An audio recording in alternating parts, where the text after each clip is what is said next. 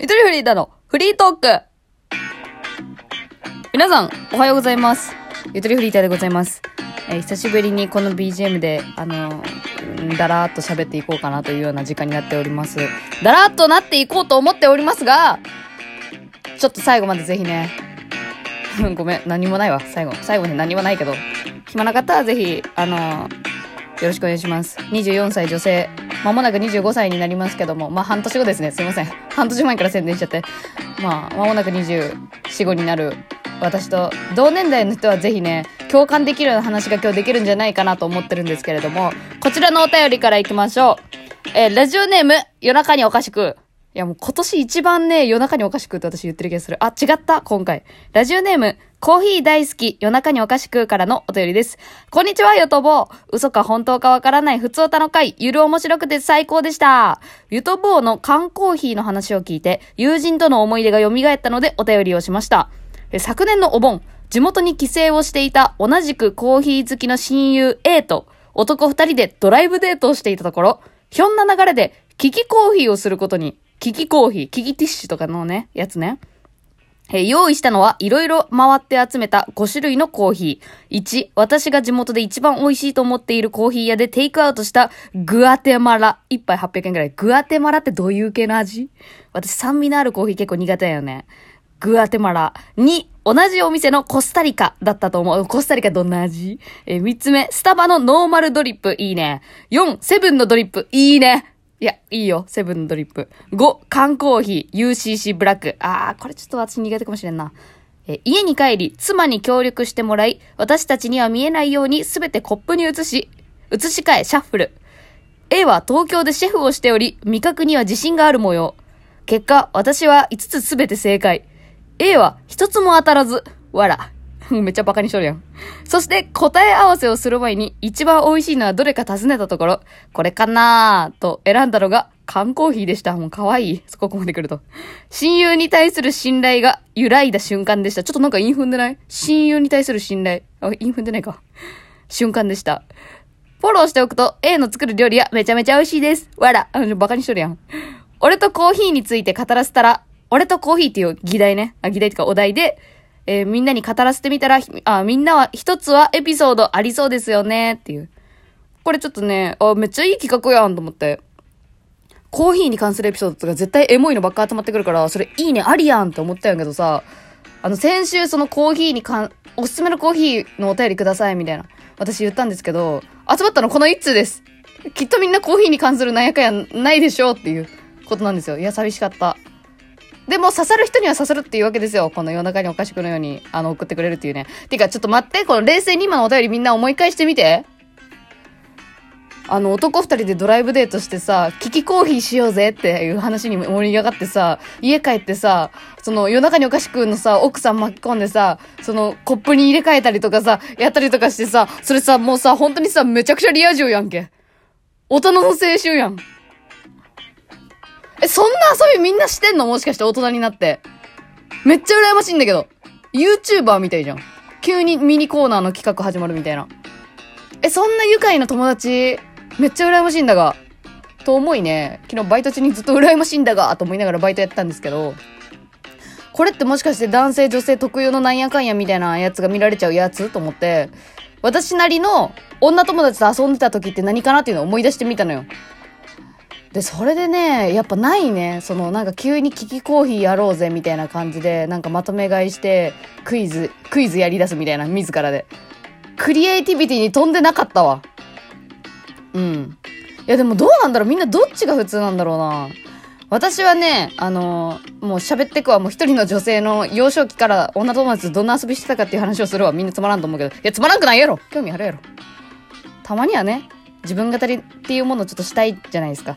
うん。そんでもって、もう、もうあの、言いますけど、別に誰にも怒られないしな。あの小学生の頃は、家族ごっこだね。うん。一番ヘビロテしてたのは家族ごっこ。あの、おままごとじゃないんです。家族ごっこなんです。これ違うポイントある。おままごとは、あの、幼稚園児とかがやる、あのーやつ。そう、可愛らしいやつ。家族ごっこっていうのは、もうちょっと本格的なやつ。うん。その、女の子から少女へ移り変わる、この、このね、あの、なんとも言えないこの時期は絶対家族ごっこの方がいいのよ。我々は。まあ、家族ごっこっていうのやってました。私は大体ね、末っ子で、あの、彼氏がいるっていう設定でやってた。これ自分で決めれるんだけどね。家族ごっこのルールは、自分で自分が好きなポジションを獲得できるっていう。うん。え、え私も末っ子がいいっていう子がいたら、じゃあ双子ね、みたいな。という平和な世界ですよ。うん。で、友達の家の中で、そうそう。まあ、なんかリアル家族、リアル家族風に振る舞うっていう遊びをしてましたね。あれが一番やってたっていう記憶が強い。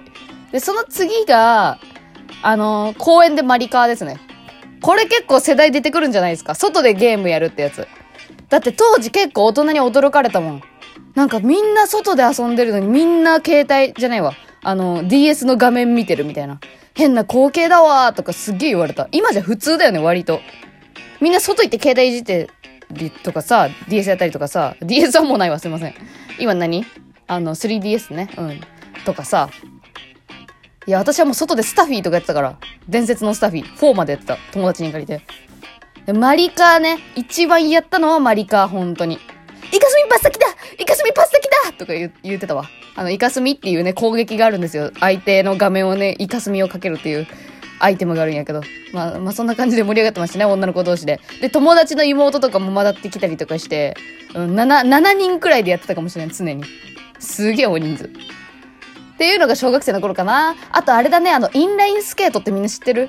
ローラースケートとはまた別なんやけど、あの、私がね、小学生の頃ね、流行ったのがね、あの、スニーカーの中にローラーが1個内蔵されてあって、かかとら辺に入ってんだけど、それでスーってショッピングモールを歩く、あの、歩くっていうのがすげえかっこよかったのよ。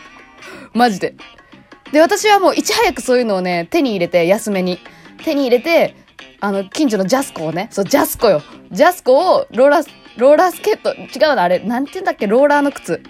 インレインスケートとはまた別、ローラーの靴を履いてね、ショッピングモール歩くんやけどね、その後日もそのショッピングモールに、あの、ローラースケートで歩くのやめてくださいっていう張り紙がされてたっていう。危ないからね。確かに。あったわ、入らんかった、あれ。今履いてる人いないよね、全然。スイーって移動できるからすげえかっこよかった。あれが小学生の時に流行った。友達とはやってねえわ、そういや。一人でやってたわ、あれは。浮いてたかもしれん、逆に。友達と、そう、インラインスケートっていうのをやってたんですよ。縦にね、あの、ローラーが5個くらいついてるさ、結構がっちりしたやつ、ブーツみたいな感じのやつ。で、小学生で危ないからさ、なんていうの、アーマーみたいなの結構つけて、ヘルメットかぶってやるんやけど、それをみんなね、なんか買い揃えてね、やってたわ。3人くらい。3人くらいの子で。なんか道路の溝をね、川と呼んでたね。道路の溝を。うん。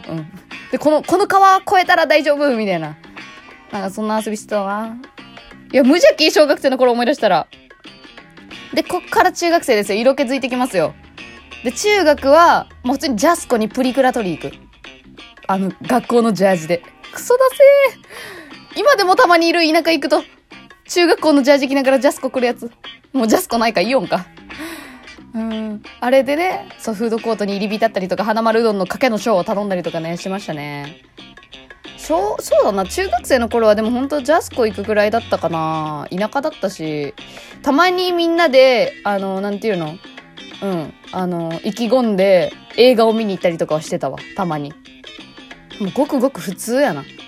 うん。あとドリンクバー頼んで何時間も入り浸るみたいなね。最低。あれ本当にやらん方がいい。なんか最近ツイッターのツイートでもま、あの、なんか流れてきたけどさ、ファミレスの人の注意書きで、それマジ正論みたいな感じで書かれたツイートがあったんやけど、そう。あの、勉強するところではありませんよっていうようなことですよ。本当にやめた方がいい。で、今は、今なら思える。結構マジで普通だな、私。本当に。なんかないんだよね。ハイライトが。だから。周りの友達もね、どっちかっつったら陽キャなのかな今、今の視点から見るとどっちかっつったら陽キャ。まあ普通、本当に。うん。で、高校からもうガチ陽キャでしょ、もう。よ、よ、ガチ陽キャ。もうもう、カラオケしか行かんかった。カラオケフリー、陽キャなのか？でも。カラオケフリータイムで行ってた。8時間くらい行ってたわ。もう働いてるんかっていうくらい通ってた。カラオケに。朝の10時に集合して、みんなで、最寄りの駅に。で、あの、ビッグエコーね。一番行ってたかな？ビッグエコーが。いや、そんなこともないか。ビッグエコーね。夜の8時までフリータイム800円くらいで行けたりとかね、すんのよ。日によっては。みたいな時がありました。今は知らん。あと、あれ。あのー、最初はね、なんだっけ、ジョイカラみたいな名前だったんだけど、ジョイサウンドに変わって、あそこがアイス食べ放題なんだよね、とかね。あと、コートダジュールはちょっと高いけど、あの、内装が綺麗とかね。まあ、そんな感じで、あの、結構カラオケどこに行くかみたいな感じで盛り上がったり、盛り上がってはねえな。みんなどこでもいいから歌わせてくれみたいな感じだったわ。カラオケばっか言ってたわ。いや、なんか、激コーヒーみたいなことほんとしてない。なんかそういう青春を送りたかったかもしれん。もしかしたら。もっとなんか、その商業施設に対するこう受け身の姿勢で遊んでたところある。もっと前のめりに遊べるようなね、ことしたかったな。思いついてなかったのかもしれん、本当に。脳死で遊んでたわ。うん、まあそれはそれで、本当ね、あのー、よかったっちゃよかったんだけどさ。え、みんなどう、何して遊んでたんだろうな、みんな。え、どうなんだろう、でも。私の番組聞いてくれてる人って大体私と同じ系統なのかなっていうイメージがあって勝手にね。